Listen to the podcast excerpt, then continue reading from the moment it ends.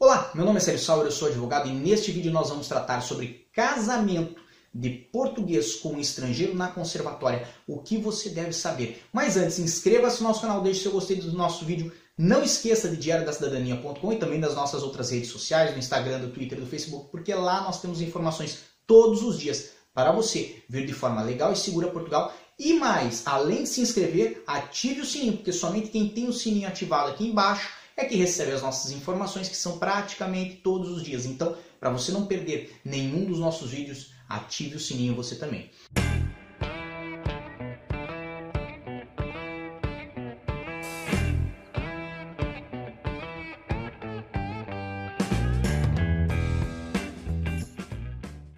Se hoje você é um estrangeiro, vai casar com um cidadão português, ou se você é um cidadão português e vai casar com um cidadão estrangeiro aqui em Portugal, na conservatória, o que você deve saber?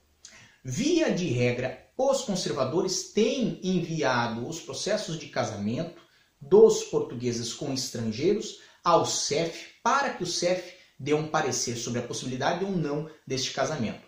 Isto ocorre porque muitas fraudes é, no que tange a casamento para legalização ou para obtenção da nacionalidade portuguesa ocorreram já aqui em Portugal e desta forma, para evitar que num futuro processo de é, criminalização por casamento de conveniência o conservador seja é, colocado como partícipe no crime, eles enviam ao CEF um pedido de investigação para que o CEF dê um parecer positivo ou negativo, que não é um parecer vinculante, mas um parecer positivo ou negativo, para que aí sim possa ser realizado o casamento.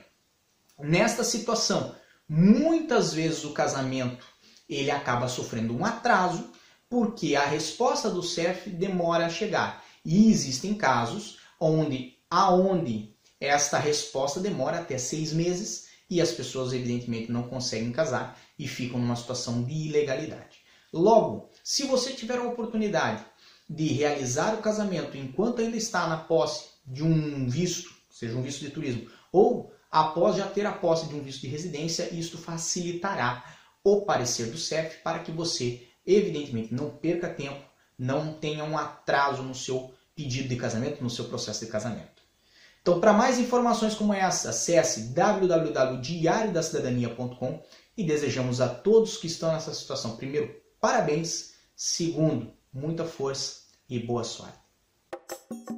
O que você acaba de assistir tem caráter educativo e informativo. Compõe-se de uma avaliação genérica e simplificada. Agora, se você quer saber de fato como as coisas são, você vai ter que ler.